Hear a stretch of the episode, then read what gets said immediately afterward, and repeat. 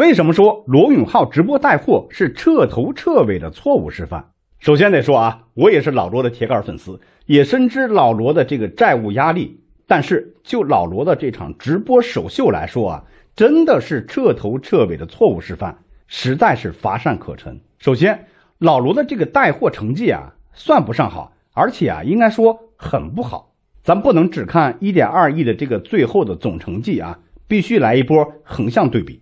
当天啊，罗永浩直播间的总人数呢，将近五千万，最高同时在线人数啊，二百八十九万。就流量来说啊，老罗的这个直播间的流量啊，真的是可以碾压任何一个带货主播的。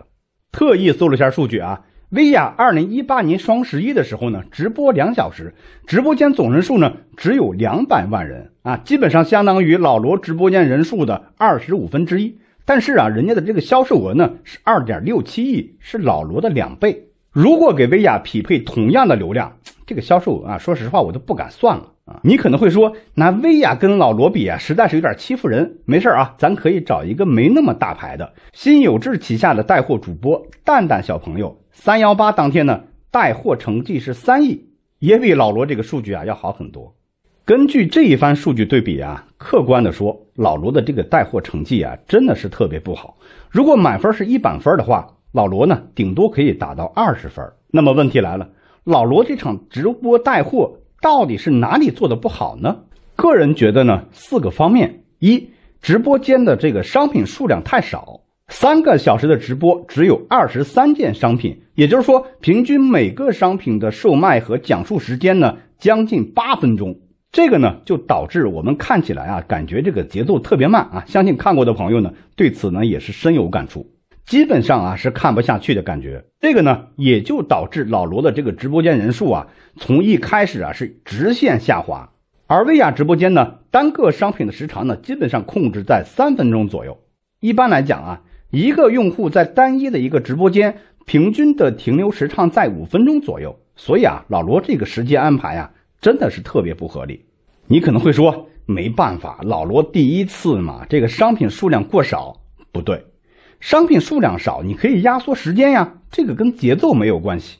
第二，选品方向不对，不管是货架电商还是直播电商，只要是电商，咱就必须要去考虑复购的问题。老罗选的二十三件商品中啊，有七件是食品。大家都知道啊，食品呢基本上不挑人啊，跟选品策略无关，可以忽略。剩下的十六件商品啊，基本上全是科技类的商品，复购啊基本上可以忽略。而且呢，它不属于随机性消费，根本就不适合直播带货。有人说老罗就是要带这些高客单价的商品，但是我们看数据就知道啊，当天晚上卖的最好的呢其实是小龙虾，而且啊就在老罗直播首秀当晚。薇娅直播间卖的可是火箭，这实在是。第三，坑位费过高。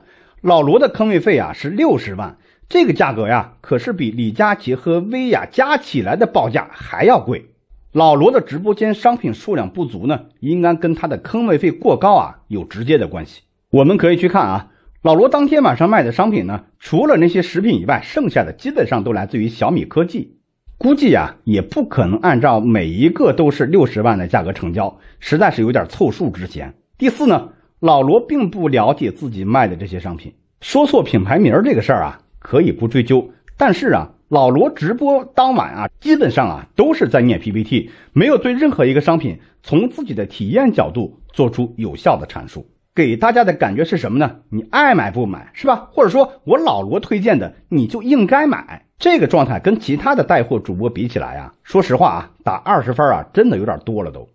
总体来说呢，老罗直播首秀最大的问题就是没有让大家对他的下一次直播带货呢有任何的期待。而且啊，很多人都说老罗这个直播首秀啊，多少有点失望。应该说。除了那张脸还是老罗，老罗在直播当晚所有的表现都不是我们这些老罗粉心目中应该有的样子。不管是谁，直播带货啊，就是一个服务粉丝、给粉丝带来福利的状态。但是老罗啊，很显然不是，老罗不是在服务粉丝，而是在消费粉丝。所以啊，个人感觉呢，老罗直播带货这个事儿啊，应该不会长久。下一次老罗直播带货，你还会准时去捧场吗？好了，下一期呢，咱们聊一聊从零开始做直播带货到底应该怎么做准备？